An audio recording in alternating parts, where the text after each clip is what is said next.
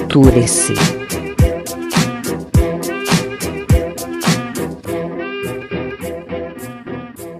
Bom dia, boa tarde, boa noite, meu povo. Bem-vindos ao décimo episódio do podcast Culture-se, o seu lugar sobre cultura, arte e educação. Sim, chegamos ao décimo episódio. Já lemos poesia, já lemos conto, já falamos sobre o barroco, sobre o romantismo, já viajamos pelo século XVIII XIX e vamos hoje partir sim para o século XX. Olha, estamos chegando mais próximos da nossa realidade.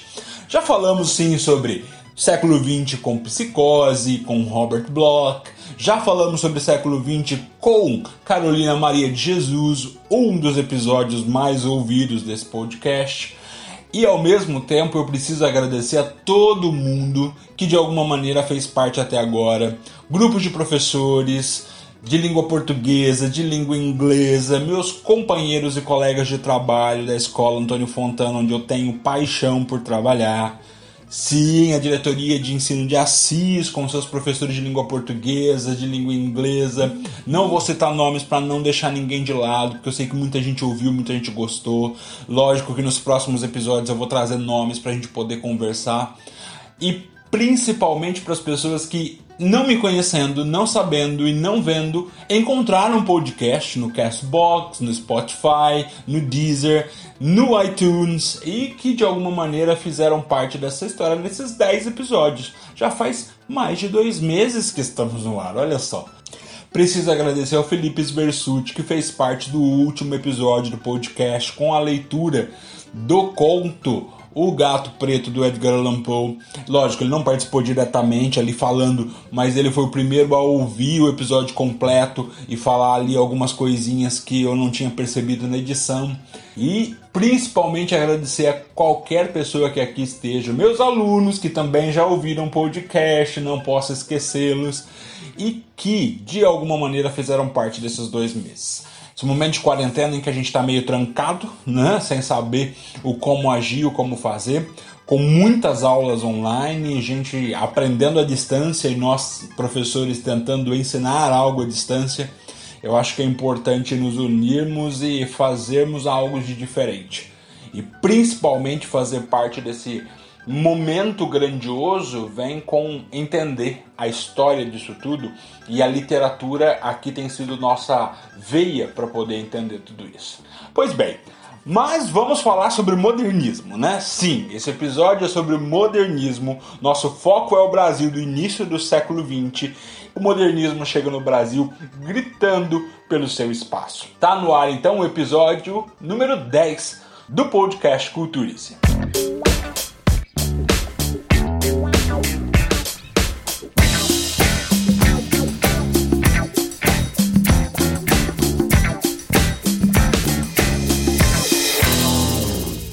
Nós vamos começar a falar sobre o modernismo, que é um movimento que inspira até hoje os artistas, tanto da literatura quanto das artes plásticas, quanto da música, e que chegou e vive até hoje entre nós, apesar de alguns chamarem de pós-modernismo esse período em que nós estamos vivendo, e outros dizerem que não é mais possível ficar catalogando, colocando rótulos nos períodos históricos e literários e artísticos, até porque com a globalização nós temos inúmeras formas de representações artísticas e inúmeras formas de apreender o mundo através da arte. Aí eu te pergunto, você concorda ou discorda? Você acha que existe mesmo a condição de falar que nós estamos vivendo um pós-modernismo? Nós vivemos ainda o modernismo ou você acha que a cultura é tão plural que é impossível categorizá-la? Vou colocar aqui a minha opinião.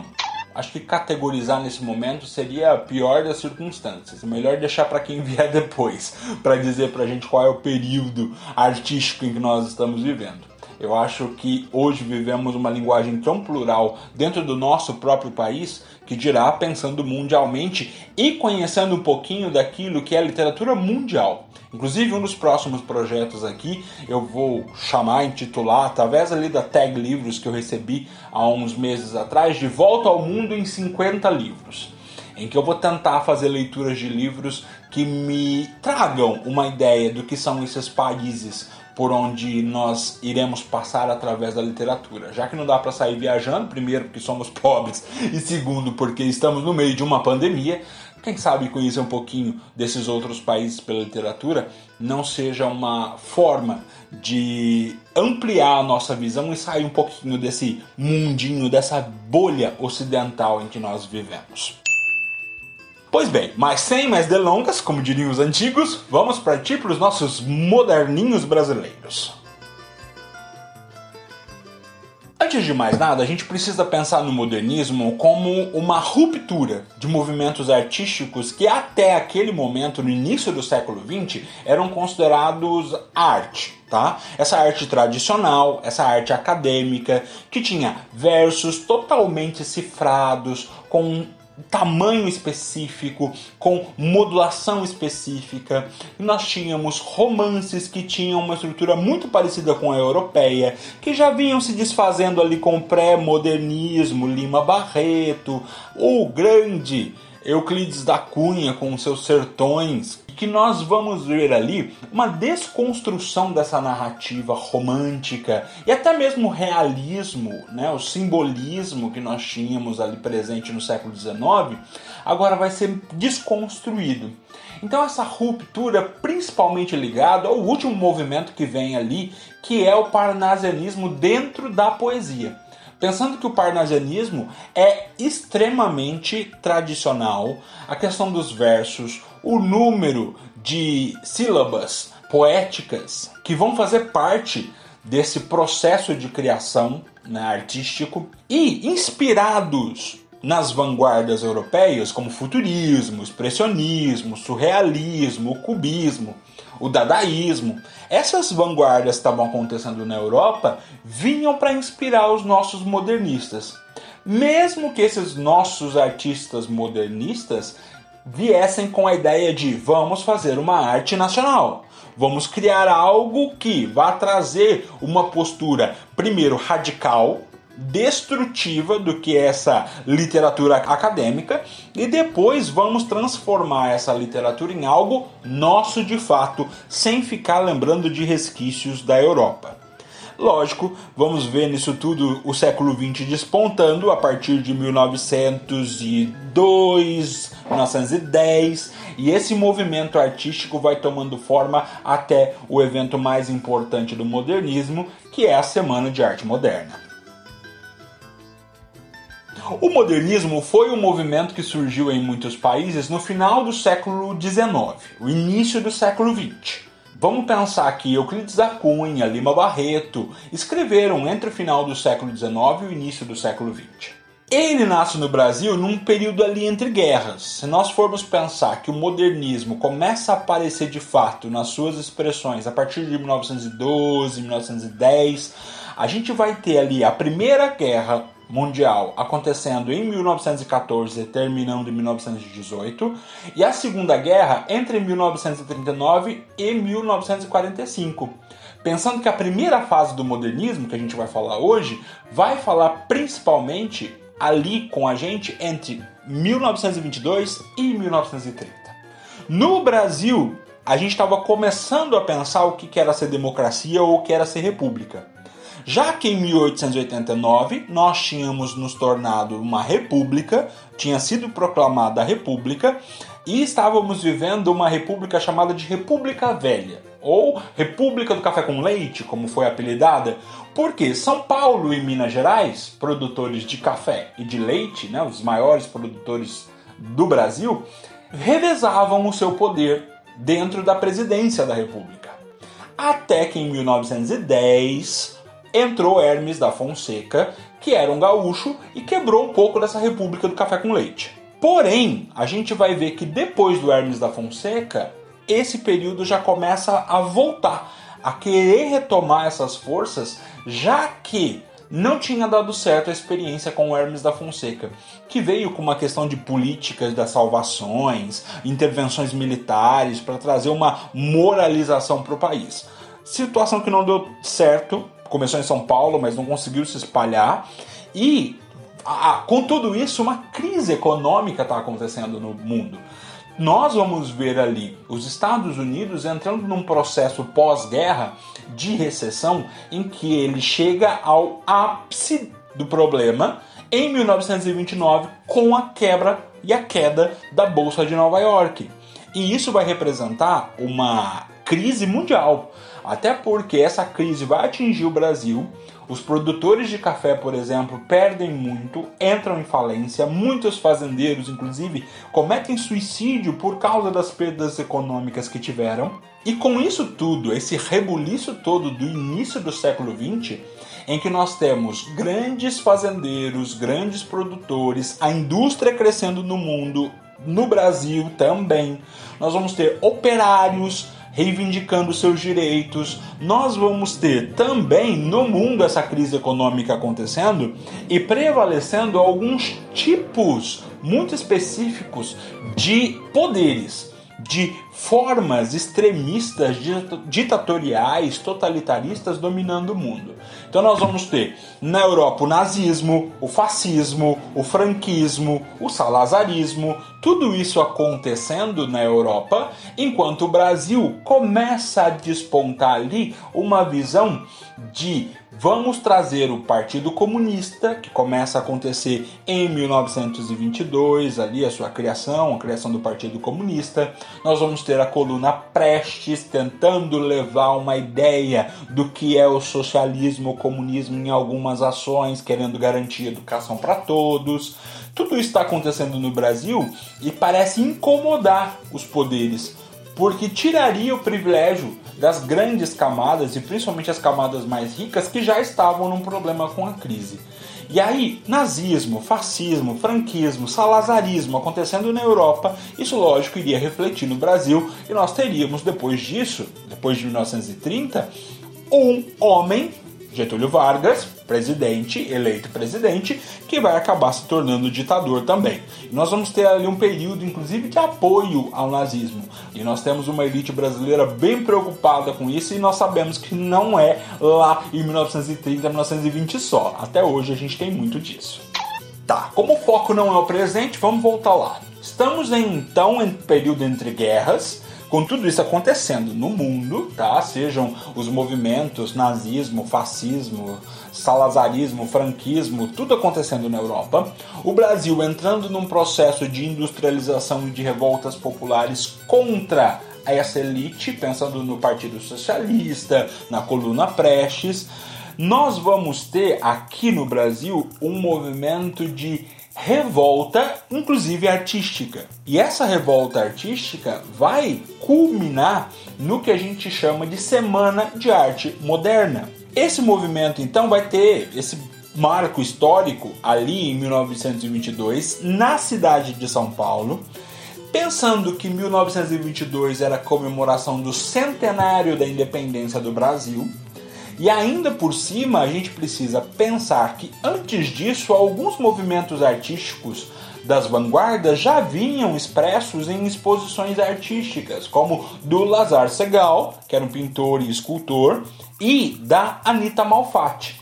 Especificamente, o Lazar Segal fez uma exposição em 1913, a Anita Malfatti em 1917, e eles já vinham expressando ali a necessidade do ser humano de olhar para a arte além da realidade. Já que tínhamos lá, vamos pensar que final do século XIX, a fotografia certo? Tinha tomado pé, tinha sido inventada, as pessoas já conseguiam retratar a realidade em fotografia a arte, principalmente as artes plásticas, queriam retratar o visual, a paisagem de uma maneira diferenciada, retratando principalmente qual era a impressão ou a expressão que aquela imagem trazia para as pessoas.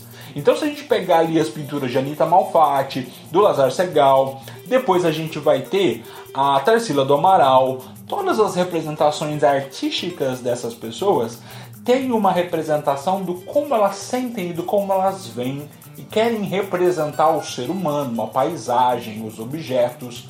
Nós vamos ter um movimento futurista, o futurismo lá da Itália, trazendo os automóveis, as máquinas, tudo isso muito bem representado no Brasil por esses artistas e que vão influenciar a forma como os modernistas, principalmente o grupo dos cinco, que a gente vai comentar daqui a pouco, quisessem fazer o um movimento e falar: olha, a modernidade está chegando e nós do Brasil queremos fazer uma arte brasileira moderna. Então vamos lá? Vamos curtir isso tudo? Pois bem, começou aí então o que a gente chama de movimento modernista. Grandes nomes para isso: Mário de Andrade, Oswald de Andrade. Tá? São os dois grandes nomes aí que a gente pode citar primeiramente. O Oswald de Andrade, por exemplo, vai criar um jornal político e literário lá em 1911 esse jornal chamado O Pirralho, em que muitos artistas vão escrever poesia, vão escrever manifestos, vão escrever artigos falando sobre o que é a modernidade e fazendo críticas políticas. Em 1912, a gente vai ver as ideias cubistas e futuristas divulgadas nesse jornal. Então, Oswald de Andrade foi o precursor de trazer esses movimentos para cá em formas de manifestos. O Ronald de Carvalho, que é um brasileiro, vai participar da criação da revista Orfeu em 1915, que é uma revista portuguesa, inclusive Fernando Pessoa faz parte dessa revista. Tudo está interligado. A língua portuguesa então começa a perceber que o modernismo precisa se livrar das amarras de querer fazer uma poesia acadêmica cheia de padrõezinhos e que precisa se libertar dessa fala, dessa linguagem ortodoxa e ser mais popular principal ponto do modernismo: trazer a linguagem para a linguagem popular. Esse popularismo vai incomodar? Muito. Mesmo as pessoas que tentavam ser populares à época. Então vamos pensar num nome. A gente vai ter o Monteiro Lobato que inclusive faz parte do que a gente chama de pré-modernismo, nas categorias que se colocam aí, mas o Monteiro Lobato, apesar de trazer o popular, de trazer o interior, de falar muito sobre as questões da vida na roça, criar o Jeca Tatu, ele se incomoda muitíssimo com o movimento moderno. Tanto que ele vai escrever um artigo publicado no jornal Estado de São Paulo em 1917, chamado Paranoia ou Mistificação. E ele está falando o que nesse artigo? Ele está comentando a exposição da Anita Malfatti. Vou ler aqui um trechinho para vocês. Há duas espécies de artistas. Uma composta dos que veem normalmente as coisas e, em consequência disso, fazem arte pura, guardando os eternos ritmos da vida e adotados para a concretização das emoções estéticas, os processos clássicos dos grandes mestres. Então, nesse primeiro texto, a gente já nota que ele sente que os modernistas estão querendo fazer essa ruptura com o que é sagrado e tradicional e trazer algo novo. Aí ele continua. A outra espécie é formada pelos que veem anormalmente a natureza e interpretam-na à luz de teorias efêmeras. Ele jurava, olha aqui um comentário, ele jurava que essas teorias de futurismo, cubismo, eram coisas passageiras e que não iriam durar muito. E inclusive chama de anormal, olha só.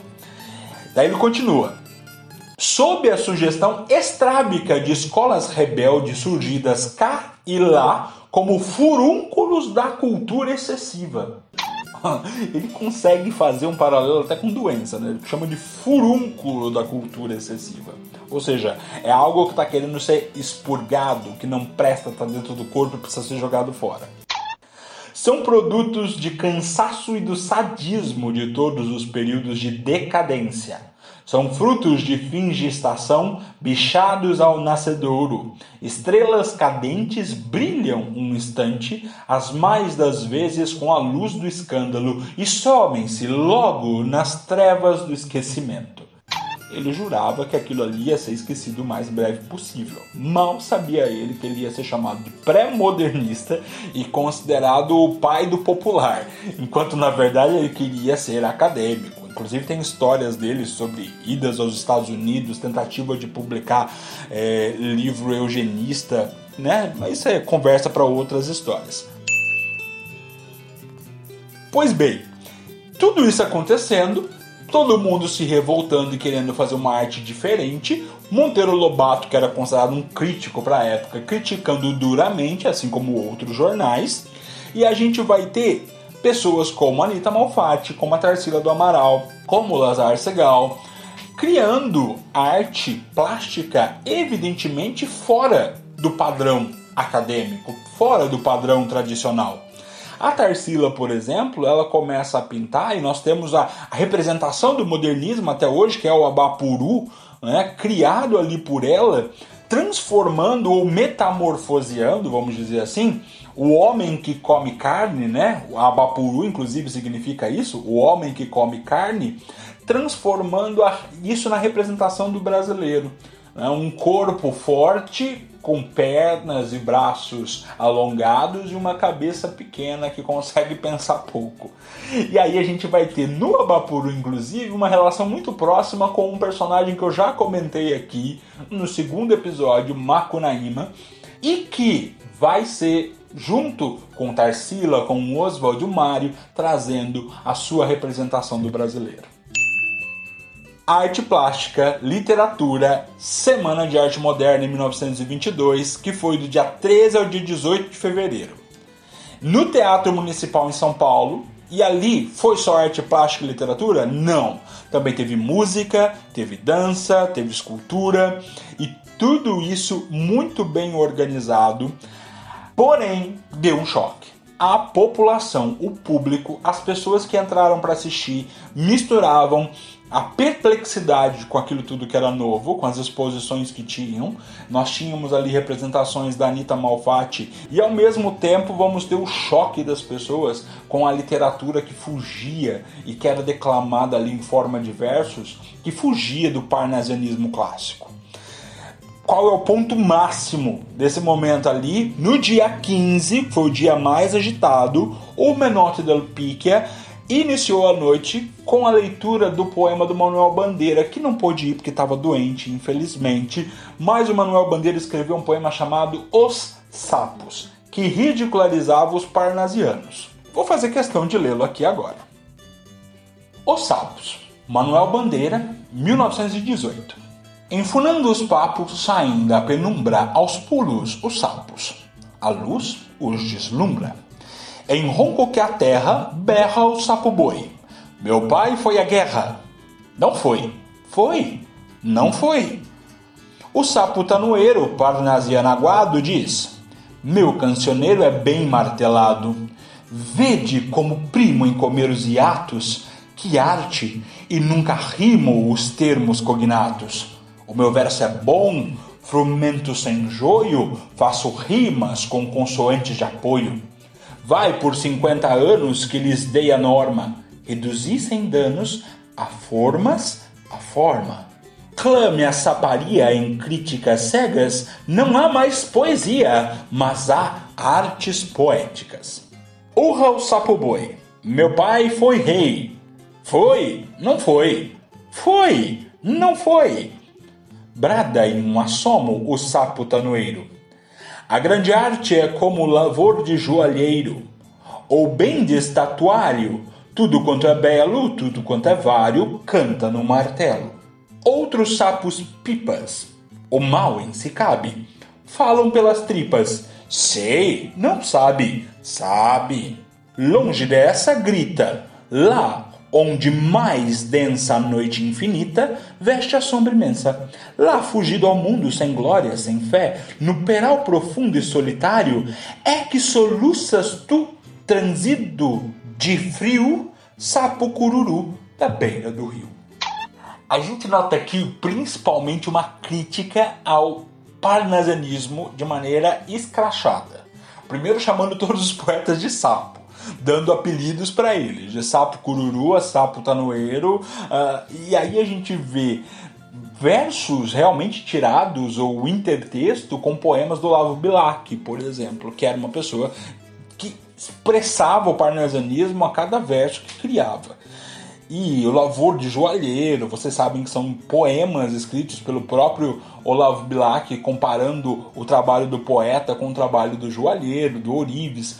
Então, nós temos aqui uma poesia que debocha dos poetas. Manuel Bandeira nunca se arrependeu disso, lógico, mas a gente sabe do valor de cada período. E essa poesia tinha essa necessidade de vir destrutiva para fazer essa ruptura, para as pessoas deixarem de achar que só aquilo era poesia e que nada mais, principalmente aquilo que era popular, deveria ser considerado lixo, né, jogado fora mais ou menos como eles foram tratados ali naquela semana. Entre lixos e grandes pensadores, chamaram de muita coisa. Mas a população foi chamada para ver e conhecer o que era a literatura e a arte moderna. Então isso é muito importante. O deboche, o sarcasmo, a sátira, que inclusive vai ficar muito presente no Oswald de Andrade, a gente vai sentir aqui ela tão pulsando novamente, né?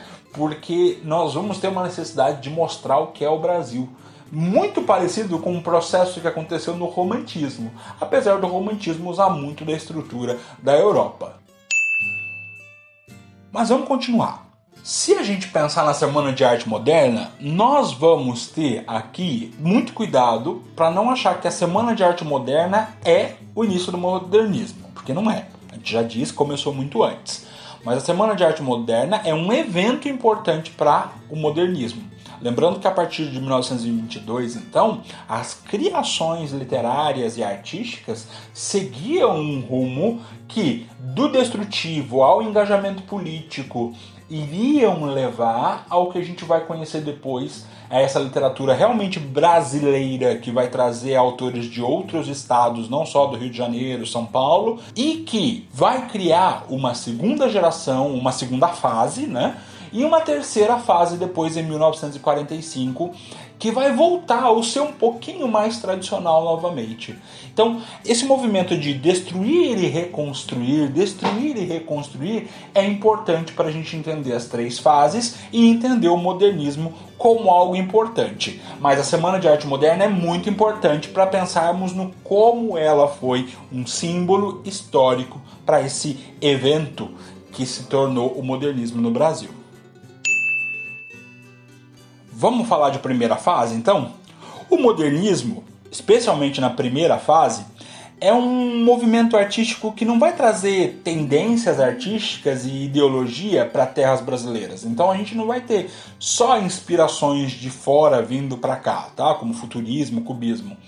Ela vai ser inspirada por esses movimentos para criar os próprios movimentos e as próprias vanguardas. A gente vai ter, por exemplo, em 1917, a Anita Malfatti criando as suas pinturas e expondo-as com uma mistura de conceitos expressionistas, impressionistas. Então ela vai fazer um diálogo com as vanguardas para representar a sua ideia do que é o sentimento e a realidade por trás das paisagens que está pintando, porém vai fugir de um único movimento, ela vai criar a própria forma de expressão.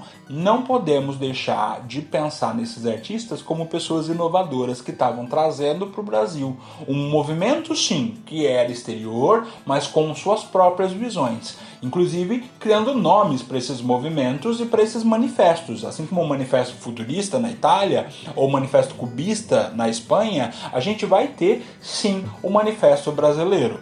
E esses manifestos têm vários nomes e vários modelos.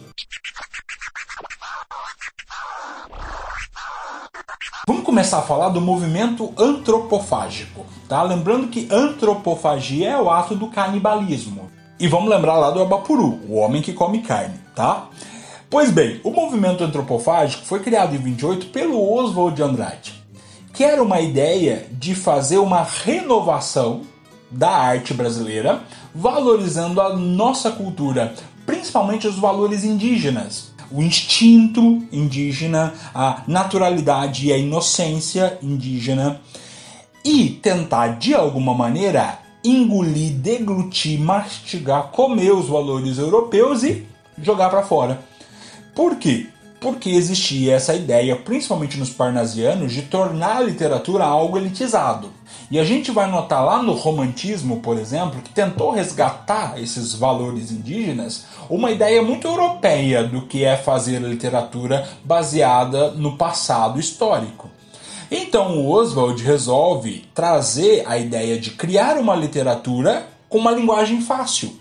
E não como os parnasianistas que estavam criando uma literatura que só iria atingir a quem tivesse entendimento dela através do letramento, que é o caso das elites do Brasil. Então, já que essa elite intelectual iria ser deixada de lado e a popularidade iria ser trazida, nós temos ali esse resgate no movimento antropofágico de uma ideia de Brasil, de um modo de ver diferente o Brasil, tá? E para isso nós vamos muito ter que lidar com uma linguagem coloquial. Antes disso, em 1924, o Oswald já tinha criado um manifesto chamado Manifesto Pau Brasil, em que ele vai pregar uma literatura que tinha que ser vinculada à realidade brasileira, uma tentativa de redescobrir o Brasil, né? Por isso é nome, inclusive, Pau Brasil e criar então o que o pau-brasil representou na descoberta, né? Descoberta entre muitas aspas. A exportação. Então temos que criar uma ideia de literatura e de arte brasileira que possa ser exportada e levada para todo mundo para mostrar o que é o Brasil. Além disso, ela ia propor de alguma maneira uma linguagem sem erudição, como eu disse lá no movimento antropofágico, e uma valorização da nossa cultura diária, tá? das coisinhas que nós vivemos no dia a dia. Então a gente vai ter uma raiz muito primitiva, uma forma muito simples de criar poesia, inclusive poemas curtos, é, quadras, que são formas simples de fazer poesia e que eram muito negligenciadas, deixadas de lado, desprezadas pela elite acadêmica brasileira. Existem mais dois movimentos, na verdade dois manifestos que foram criados, que é o Manifesto Verde Amarelo e o Manifesto ANTA, representando então aí o Brasil, verde e amarelo, né? E a anta, que é um animal típico brasileiro. Lembrando que a anta é um animal grande, de grande porte, considerado e até hoje a gente usa para xingar as pessoas, né, como se ela fosse um animal burro, quando na verdade a anta é um dos animais mais inteligentes, mais menosprezados por causa do seu porte e da sua aparência. Quem é que criou esses manifestos? Então, o Guilherme de Almeida, o Plínio Salgado e o próprio Menotti del Picchia tinham uma ideia de trazer uma arte primitivista. Então, trazer a arte na sua essência, na sua criação mais simples e ao mesmo tempo ufanista, ou seja, falar do Brasil acima de tudo. Essa frase não é muito bonita hoje, né? Mas vamos falar no Brasil, ufanista ou a, o patriotismo de uma maneira mais artística, tá? Então vão idolatrar, por exemplo, o tupi, a anta como um símbolo nacional, trazer e valorizar os movimentos indígenas também, assim como fez lá o Oswald de Andrade no seu manifesto antropofágico e o manifesto Pó Brasil. E nós ainda vamos ter uma ideia de lutar contra estrangeirismos. Então vamos pensar aqui na ideia de Lima Barreto, por exemplo, que usou a representação do Policarpo Quaresma como essa pessoa que queria lutar pelo Tupi, lutar pelo Brasil. Então o Manifesto Verde e Amarelo e o Manifesto da ANTA de 24 e de 29 são dois manifestos que têm essa ideia de negar o estrangeiro, inclusive o estrangeirismo, parar de usar isso na nossa literatura e na nossa linguagem e na forma como faríamos literatura naquele período. Esses movimentos e manifestos todos inspiraram muito a literatura e a arte durante o século XX quase que inteiro. A gente vai ter inclusive o Manifesto Pau Brasil e o movimento antropofágico muito refletido no que é o tropicalismo da década de 60, lá com Caetano Veloso, Gal Costa, o Gilberto Gil, e aquele tropicalismo, inclusive no cinema, Macunaíma é a prova disso enquanto produção cinematográfica do que é o tropicalismo. Todas essas influências vão acontecer e retomar lá na década de 60 conceitos que foram debatidos na década de 20, né? início da década de 30. Então, é, representações como a peça O Rei da Vela, do Oswald de Andrade, vão ser criadas na década de 60 pelo Zé Celso no Teatro Oficina como representação do tropicalismo, dessa ideia do que é ser brasileiro, para criticar mesmo a política, pensando depois que a década de 60 também é uma década de revolta, já que a ditadura militar estava ali tomando posse, chegando e começando aquela ideia de intervenção, de censura e tudo mais. Então, Esses movimentos artísticos não foram efêmeros, como disse Monteiro Lobato, e eles vieram e representaram muito para a literatura e para as artes como um todo até o final da década de 70, 80 e até hoje. Nós podemos ver muito do Macunaíma nas formas e na representação de autores que moram na favela, na periferia, de trazer a linguagem, de trazer personagens que são é, típicos daquela região. Então, tudo isso é muito refletido até hoje na possibilidade do brasileiro se representar ou representar a sua realidade dentro da literatura, dentro das artes, mas representar de maneira concreta e o mais realista possível. Antes de passarmos para os nomes, para os autores e para grandes indicações de que tipo de abordagem de livros vocês podem ler e conhecer, nós vamos pensar aqui nas características dessa primeira fase dentro da literatura. Então, características do modernismo da primeira fase: nacionalismo crítico. Então, nós vamos ver o Brasil, mas nós não vamos idolatrar o Brasil, como era feito no romantismo. Nós vamos então criar sim uma ideia ufanista de patriotismo, de representação do Brasil, mas com um olhar engajado e muito mais crítico. Vamos tomar uma Kunaíma aí como grande representante disso e alguns poemas do próprio Oswald de Andrade. Nós vamos valorizar o nosso cotidiano, então o dia a dia representado ali na poesia e nos costumes dentro da literatura. Então, Mário de Andrade vai ter vários contos falando sobre isso, o Drummond vai ter muitos poemas falando sobre isso, o Oswald de Andrade, Graça Aranha. Nós vamos ter então um resgate das nossas culturas brasileiras e populares. Então, o folclore vai ser muito dito, o interior vai ser muito representado. E ao mesmo tempo, isso tudo vai ser criticado como a nossa capacidade de ter dois pontos muito divergentes. Um urbano extremamente industrializado ou achando que é futuro, e o interior que parou no tempo e que tem suas raízes e que não pode ser esquecido. Então nós temos dois extremos que vão se confundir e se mesclar. Só pensar então na viagem do Macunaíma que saiu do interior do Brasil lá do Amazonas, viajou o Brasil, chegou em São Paulo e viu as máquinas funcionando. Essa ideia, então, de choque cultural que vai ser trazido pela arte e pela literatura do modernismo.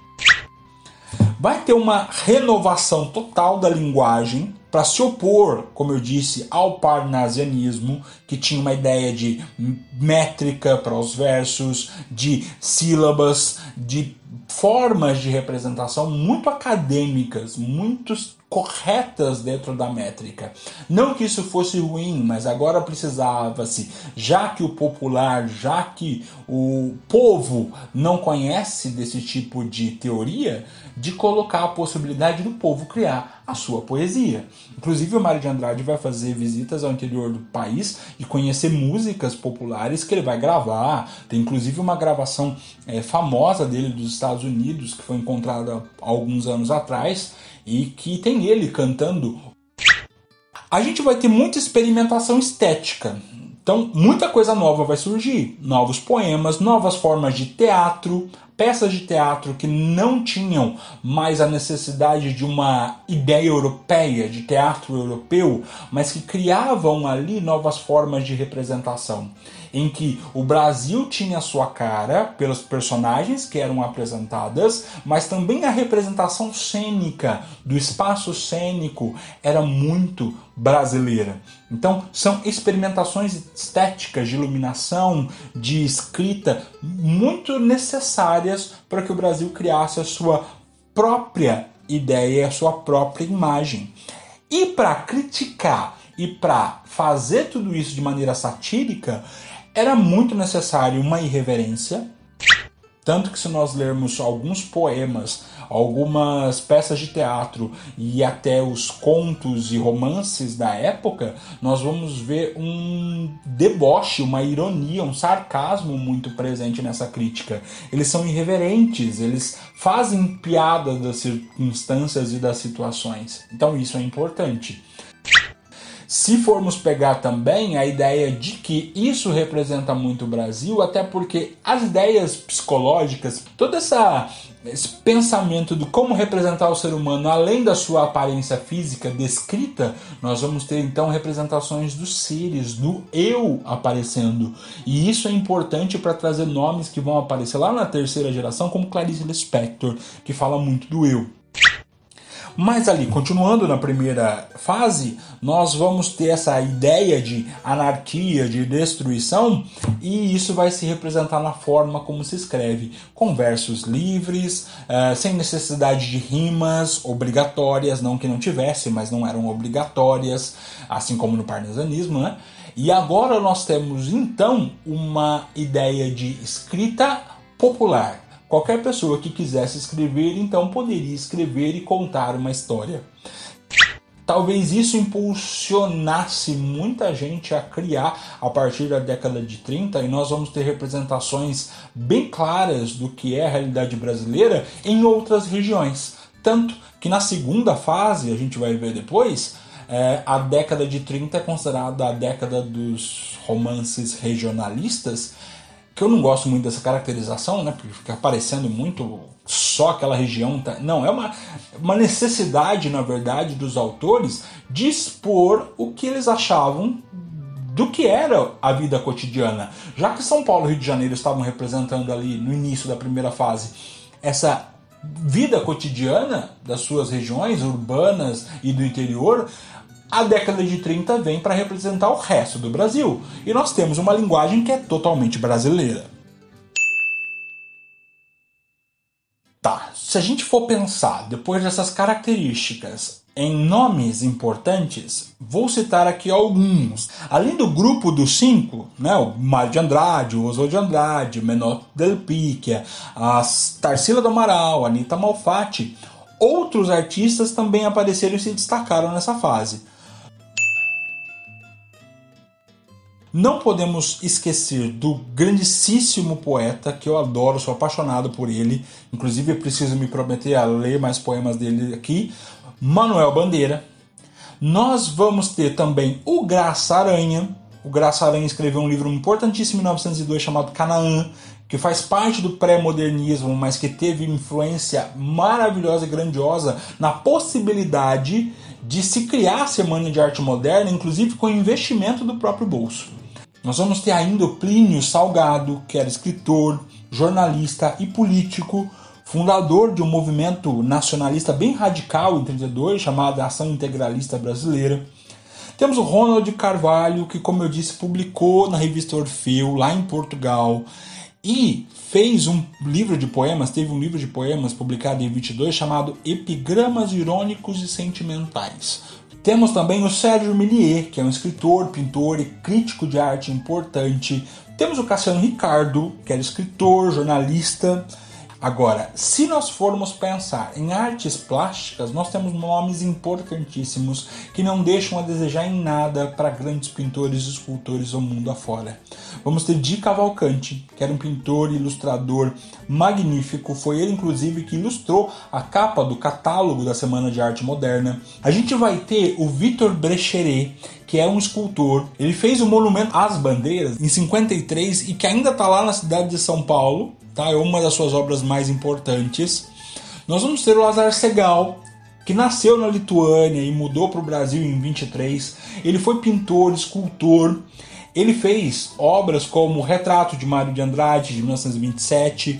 Já falamos inclusive da Anitta Malfatti, já falamos de Tarsila do Amaral, são duas mulheres incríveis e que fizeram obras de arte importantíssimas numa época em que a mulher quase não tinha visibilidade. E se formos falar de música, nós vamos ter Heitor Villa-Lobos, maestro e compositor brasileiro, que foi julgado porque na Semana da Arte Moderna ele subiu ao palco de chinelos ou descalço. Dizem que foi descalço.